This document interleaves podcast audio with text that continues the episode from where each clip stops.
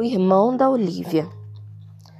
Tenho que admitir que, da primeira vez que vi o irmão mais novo da Olivia, fiquei completamente surpreso.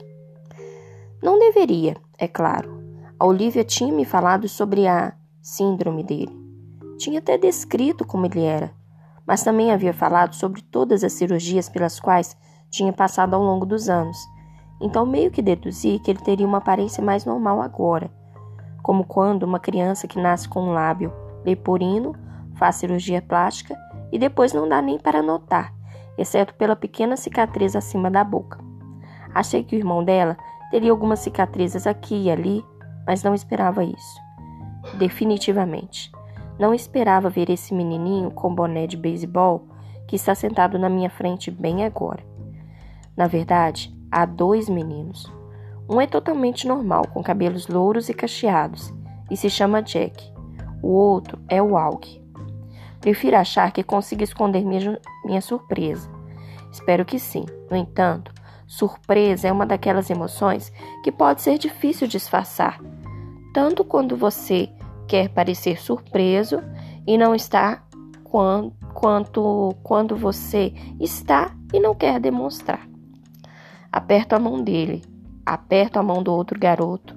Não quero focar em seu rosto. Que quarto legal, digo. Você é o namorado da Via? pergunta ele. Acho que está sorrindo. Olivia empurra o boné de beisebol dele para baixo. Isso é uma metralhadora? pergunta o outro garoto louro. Como se eu não tivesse escutado a pergunta anterior e conversamos um pouco sobre Zideco. Então a Via pega minha mão e me tira do quarto. Assim que fechamos a porta, ouvimos os dois rindo. Sou do Brooklyn, diz um deles. A Olivia revira os olhos e sorri. Vamos para o meu quarto, diz ela. Estamos namorando há dois meses. Desde o momento em que a vi, no instante em que ela se sentou à nossa mesa no refeitório, eu soube que gostava dela. Não conseguia desviar os olhos. Realmente linda, pele morena e os olhos mais azuis que já vi na vida. No início ela agia como se só quisesse ser minha amiga.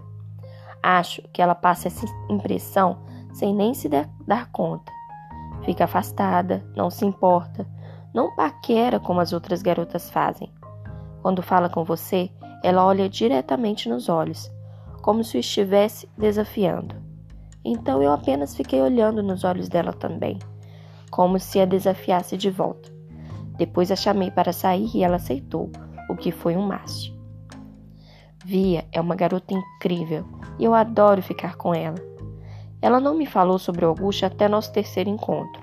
Acho que usou a expressão anormalidade crânio-facial para descrever o rosto dele. Ou talvez tenha sido anomalia crânio-facial. Sei que não usou a palavra deformado, pois eu teria gravado isso. Então, o que você achou? perguntou ela, nervosa, assim que entramos no quarto. Ficou chocado? Não, minto. Ela sorri e olha para o outro lado. Você está chocado. Não estou, garanto. Ele é exatamente como você disse. Ela assente e se joga na cama. É meio fofo o fato de ela ainda ter um monte de bichinhos de pelúcia na cama. Sem pensar, ela pega um deles, um urso polar, e o põe no colo. Senta em uma cadeira de escritório perto da escrivania. O quarto é muito organizado. Quando eu era pequena, diz ela, um monte de crianças nunca veio brincar aqui pela uma segunda vez. Estou falando de muitas crianças. Tive até amigos que não vinham às minhas festas de aniversário por causa dele. Nunca me disseram isso, mas de alguma forma eu sempre ficava sabendo. Algumas pessoas simplesmente não sabem lidar com algo, entende? Concordo. Era como se elas nem percebessem que estavam sendo cruéis, acrescenta ela. Mas só estavam assustadas, quer dizer, vamos encarar o fato. O rosto dele é mesmo assustador, não é? Acho que sim, respondo. Mas tudo bem por você? pergunta ela de um jeito doce. Você não está muito horrorizado ou assustado? Não estou, sorrio. Ela balança a cabeça e baixa os olhos para o urso polar em seu colo. Não sei se acredita em mim, então ela dá um beijo no nariz do urso e o joga na minha direção com um sorrisinho. Acho que isso significa que acreditou, ou pelo menos que quer acreditar.